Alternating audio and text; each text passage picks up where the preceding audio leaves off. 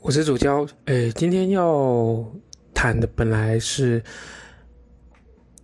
讲虚伪这件事情，因为我一直觉得上班啊遇到一些很虚伪的人，或者是觉得他们一直都在讲一些他们认为真的非常有道理的事情的时候，我都会觉得他们只是在讲他们自己觉得可以的事情。我是觉得没什么太大意义啦，但。嗯，没关系。今天我其实比较想要聊的是，呃，上班很无聊的这件事情。上班真的非常非常非常的无聊。最近啊，对，因为其实我的工作本来就没有什么太多的变化。平常啊，就是呃面对顾客嘛，然后要跟顾客做推销嘛，然后如果顾客有要进门来做服务的时候，我还要考考虑到他们的心情，然后做一些嗯，我觉得。对得对得起他们的事情，那为什么要说对得起他们的事情呢？之后再讲。好，第一个啦，就是想要谈的是疫情底下我工作工作上做了什么，发生了什么变化。大家都知道嘛，就是疫情没办法出门，然后也没有办法。也对不起，不能说没办法出门，而是要减少出门。因为我们现在台湾还在第三级，那第三级的情况是，你可以出门，但是就不要群聚，你不要去大量的的人聚集的地方，那就可以减少所谓的人群的接触，你就可以比较少机会可以中奖。好，哎，不不是说中奖不能讲中奖，就是呃比较少机会会遇到有携带病毒的人。哦，因为现在无症无症状的周期是蛮长的嘛。好，回过头来讲一下，呃，为什么说疫情我底下有工作上的变化呢？因为很多人本来是应该要在这个时间点走进来啊，问相关的呃产品，然后我们在这个时间点其实算是我们公司的旺季，我们会希望我们每一年都做的比去年好。当然这是不可能的啦，因为我们大家都知道，就是比方说像是在工厂里面也很常遇到啊。即使你希望每年的产能、每年的销售都比前年好、去年好等等这些情况，会受限在你产品的广度，呃，还有包括价格等等的部分。所以说嘛，有人说涨价的时候，呃，我们的营收营收才有可能提高，但我们的产品是一个比较难涨价的竞争性产品，也就是很在这个市场上非常多人有类似的产品。好，但是前提是这样子，所以我们现在在疫情底下，我们就必须疯狂的电销，哦一直电销，一直电销，一直电销，电销到我觉得超级无聊的。单纯电销还好嘛，因为你其实打电话，你跟你的顾客讲话的时候，不管他是拒绝也好，或者是跟你跟你就是拖啊，或者是说不想要讲啊，或者是。呃，跟你聊得很开心啊，或者是真的有讲出什么东西来成功销售啊，那其实都是一件有互动的事情。那你有同事可以跟你互动，所以你不会认为单纯电销是无聊的。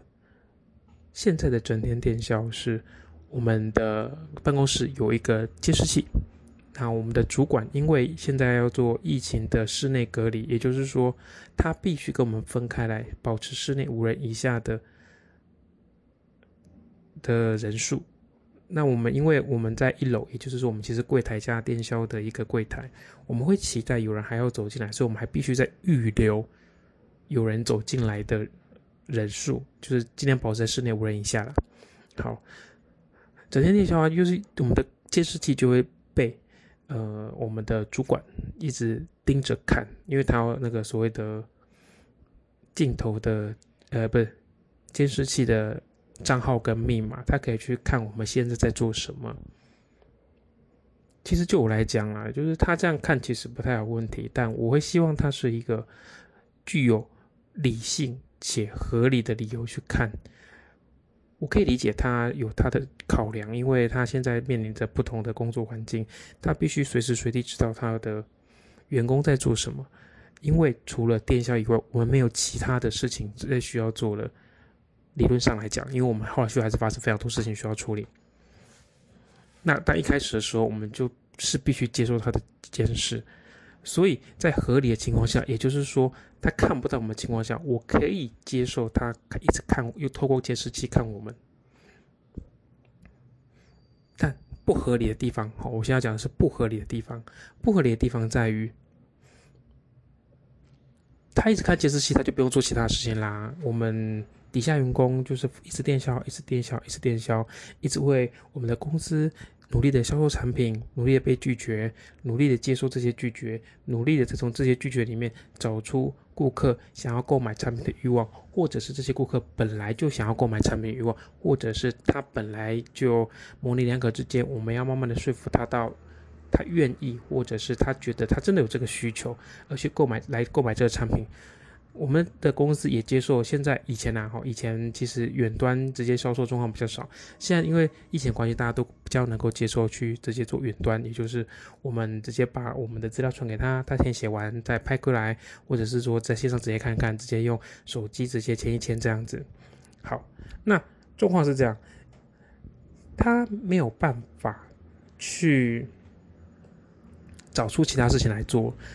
在出在疫情当当下的时候，所以我们发生了，他一直在偷看我们啊。我们说偷看呢，是因为他整天没事做就在看，然后一直会讲出大家做好自己的事情就好了。好，我都有在看大家在干什么。我这种这种感觉是非常的非常的差的，意思就是说他整天没事做，一直都在看我们。我个人是不觉得他整天都在看。但每字每句会让我们提心吊胆的认为，这个主管闲闲没事做，一直要我们去做电销。我们努力或者是我们不努力的，在用电话访问着，呃，我们可能的潜在客户。但我们的主管只会盯着我们看。我真是我靠，就是上班已经够无聊了，就是我们只能做相同的事情。那除非。电话打到一个蛮有趣的人，或者是我们觉得我们对谈是有意义的时候，我们才会觉得没那么无聊。但整体上来讲，整天八小时到九小时做都在做同一件事情，我们是真的觉得非常的无聊。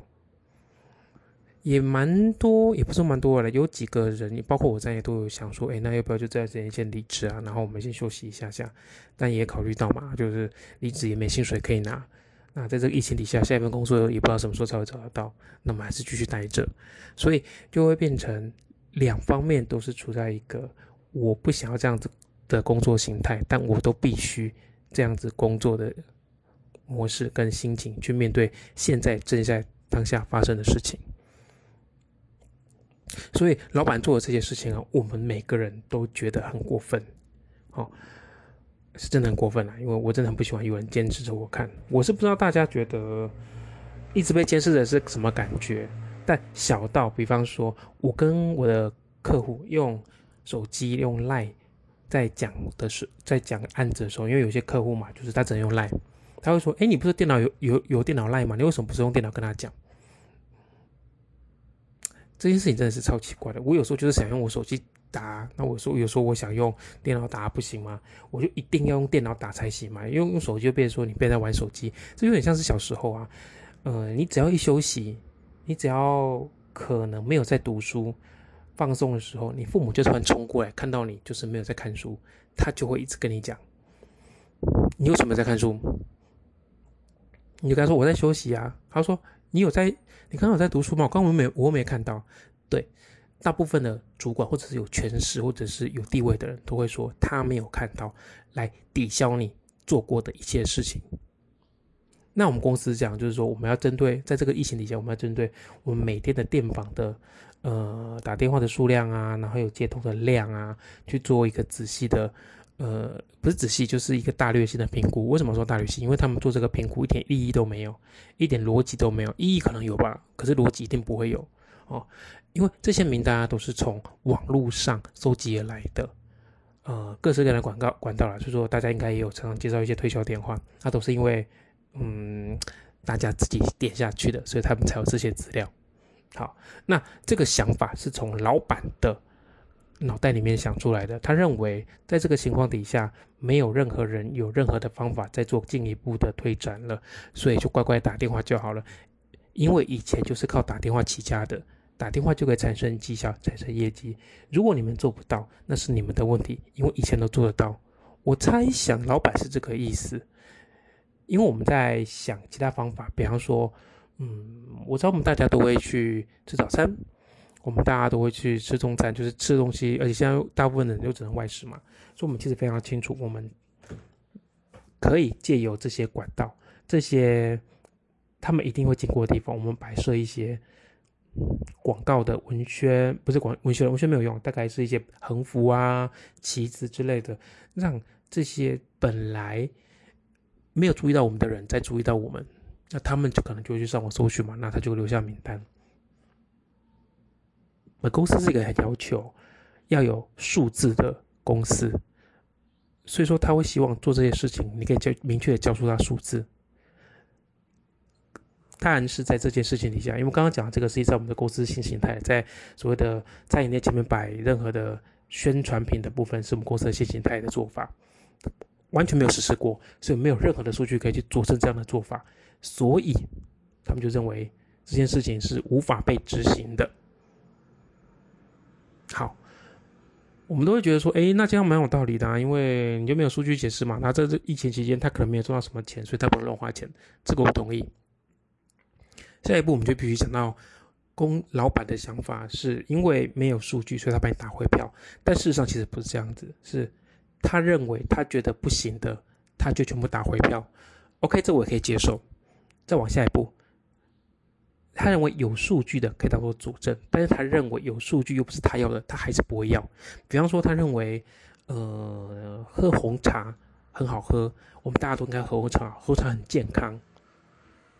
那我们大家就会喝，大家就每天都上班都有红茶喝。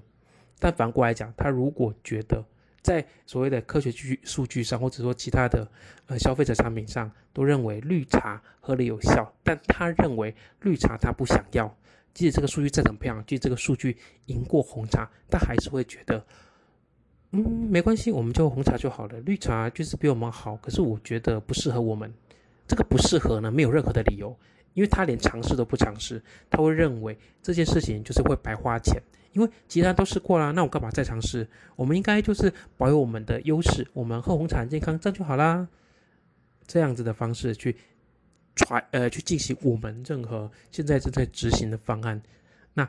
讲刚刚讲的是电销嘛，意思就是说，他认为电销这件事情可以拿到业绩，他可以就是为公司赚到所谓的营收，所以他认为这样就好了。至于新形态的方法，他都没办法接受，这完全没办法接受。如果有办法接受的，必定是因为这个方案有办法推销出去，他可以先拿到钱，再把这产品卖出去的，他就可以接受。前提就是他必须先收到钱，再决定这个产品要不要继续走下去，再决定这个行销的方案要不要继续走下去。所以他是一个非常吝啬，又不愿意，又不喜欢花钱，又不喜欢做大胆尝试的保守的老板。那。嗯，我们也可以说这件事情是很合理的，毕竟乱花钱大家都不想要。同时，在这个情况下，也同时丧失了很多我们原本也许可以发展的机会。其实从国外的例子上来看来，在疫情底下，大家都会长期待在家嘛。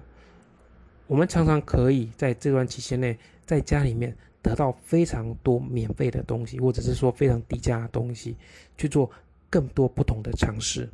有些人会没有钱，他就当然就不会再继续往下走了。有些人继续在上班，他也是有钱，但是他的家庭事情变多，他就会想要再去多做一点不同的变化，比方说进修啊，比方说发展兴趣啊，比方说单纯的无聊的消费啊，这些人全部都在国外可以看得到。那因为我们家的产品不是属于大家都会有兴趣的产品，它是只针对有需要的人才可以接受的产品。所以啊，在这件事情底下，该怎么说呢？我们公司在这个情况底下，丧失了非常明显的机会，去衍生出所有可以发展的未来的可能性。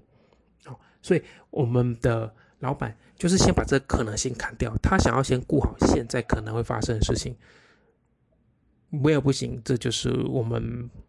老板的想法，那老板的想法就是必须是我们下面所有人的执行的